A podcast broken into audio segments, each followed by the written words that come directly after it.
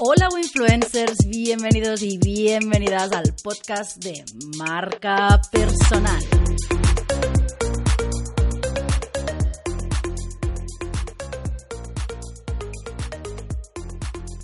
Si eres un creador de contenido o un emprendedor online que publica contenido en redes sociales, en algún momento vas a tener que tratar con otras personas que copian tu contenido, tu método, incluso el copy de tu página web.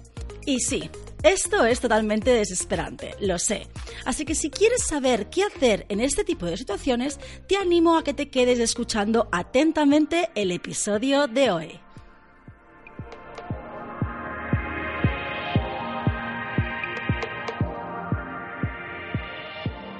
Soy Gladys Cali y en el podcast de Marca Personal para Emprendedores aprenderás sobre redes sociales, marca personal, emprendimiento y técnicas de desarrollo personal. Así pues, vamos a darle cañita al tema de hoy.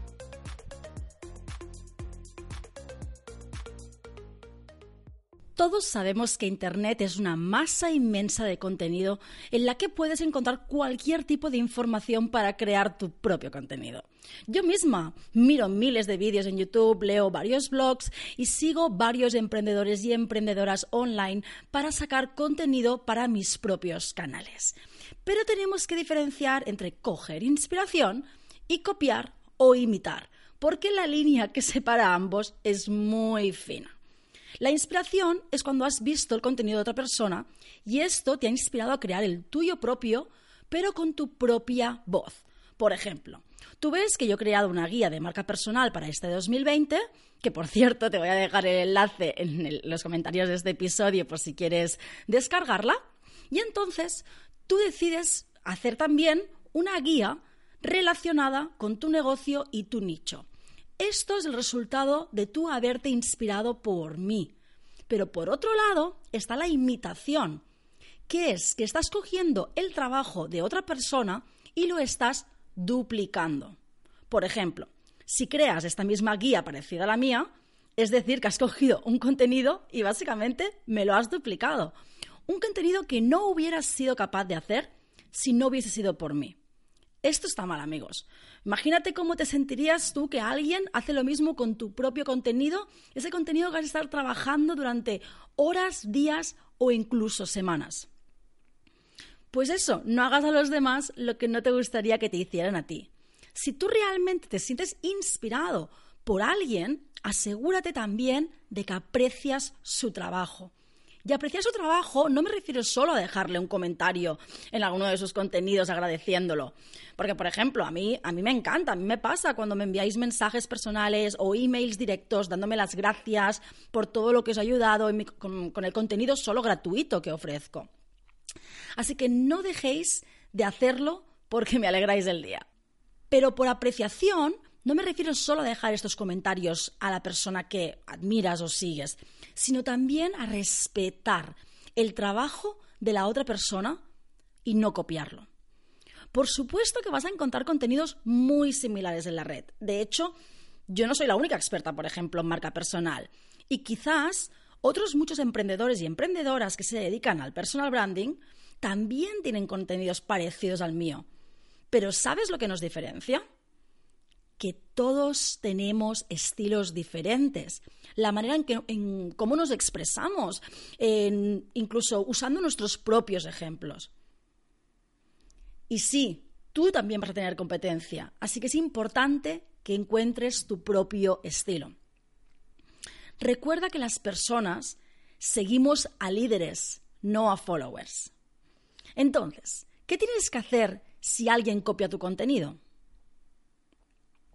Primero, no dejar de publicar más contenido por miedo a que te vayan a copiar de nuevo, porque haciendo esto lo único que haces es perjudicar a los seguidores que no copian tu contenido y que se están retroalimentando de tu conocimiento y además vas a perjudicar tu propio negocio, porque además quizás a través de uno de estos contenidos tú tienes creado un lead magnet con un embudo de ventas que eso hace crecer tu lista de contactos y consecuentemente hace crecer tus ventas. El segundo tip que te puedo hacer, te puedo hacer, no, te puedo dar, si alguien copia tu contenido, Si ese contenido está copiado de una manera muy obvia, asegúrate de que tu comunidad y tu tribu lo sepa. Por ejemplo, puedes hacer pues una captura de pantalla mostrando la publicación de ambos contenidos, o sea, del tuyo y del copiado, eh, de la competencia sería, para demostrar que tú publicaste este contenido antes de la otra persona. Ojo, no se trata de enfadarte con el mundo, pero sí de comunicarle a tu comunidad lo que está pasando, porque ellos se lo merecen saber. El tercer tip que te puedo dar referente precisamente al segundo es que no te enfrentes a tu copiador. Esto solo te va a dar malestar y entrar en un loop de comentarios innecesarios que no, no te van a llevar a ninguna parte. Limítate a comunicarlo tanto de manera privada a la persona que te ha copiado, después también a tu audiencia, pero no le des bombo al tema.